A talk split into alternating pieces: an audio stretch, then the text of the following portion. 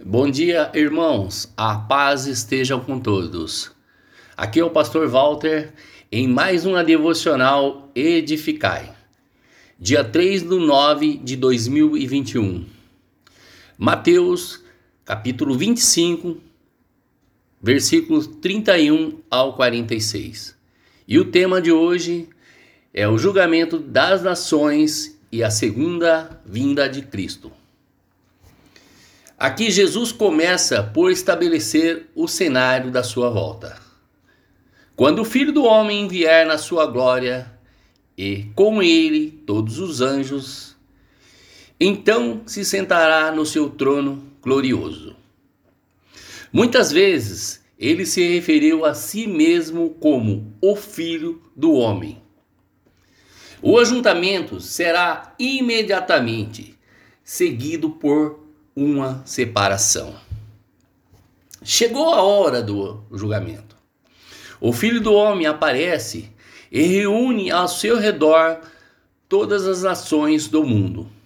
Separa as pessoas como o pastor separa as ovelhas dos cabritos. O pastor sabe discernir. Ele não erra. Ele sabe discernir bons e maus. Todos os julgados serão divididos em duas grandes categorias. Não haverá mais distinção nenhuma entre reis e súditos, patrões e empregados.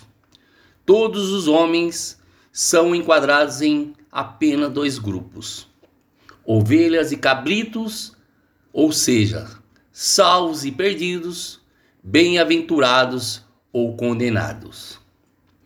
Não se fará menção alguma de denominações ou de partidos religiosos. Portanto, todas as distinções do passado terão sido eliminadas. O que restará é a graça ou nenhuma graça, conversão ou não conversão, fé ou nenhuma fé. Essas serão as únicas distinções que prevalecerão naquele dia. Nesse tribunal, irmãos, não há risco de erros judiciários, porque seu juiz tem sapiência absoluta dos fatos e também conhece com perfeição a lei que será aplicada, porque foi feita por ele próprio. Esse julgamento que será pautado pela justiça, mas também contará com a benevolência do julgador.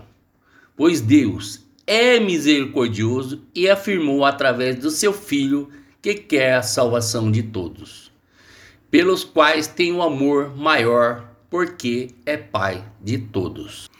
Portanto, não há motivo para se temer. As pessoas não serão julgadas por sua profissão religiosa nem por seu credo. Este ensino mostra a necessidade de transformar o nosso discurso religioso em prática. A melhor maneira de servir a Cristo é servir aos necessitados que estão ao alcance das nossas mãos. De maneira nenhuma, irmãos, aqui nesse estudo denota que boas obras garantem salvação, pois pela graça somos salvos. Jesus não está ensinando justificação pela fé e obras.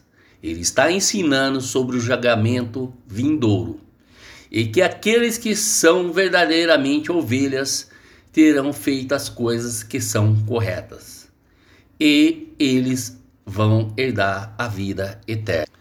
A sentença para aqueles que estiverem à sua esquerda, os que estão do outro lado do juiz são chamados de malditos e são destinados ao fogo eterno, preparado para o diabo e seus anjos.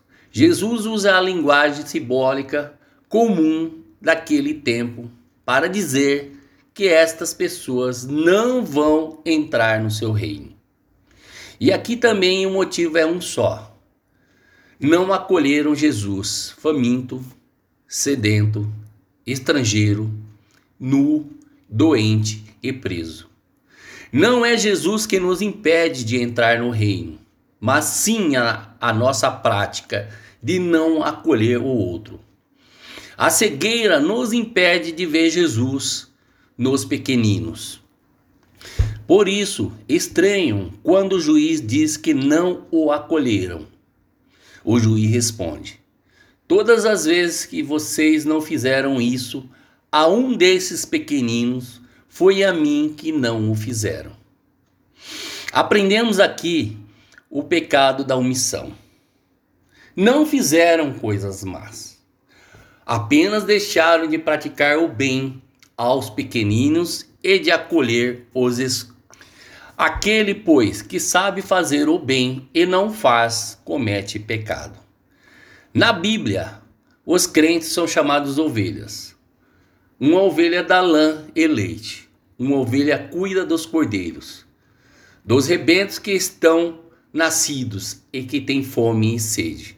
Assim também o cristão está nesse mundo com todos os seus dons e toda a sua riqueza que Deus lhe deu para ajudar outras pessoas.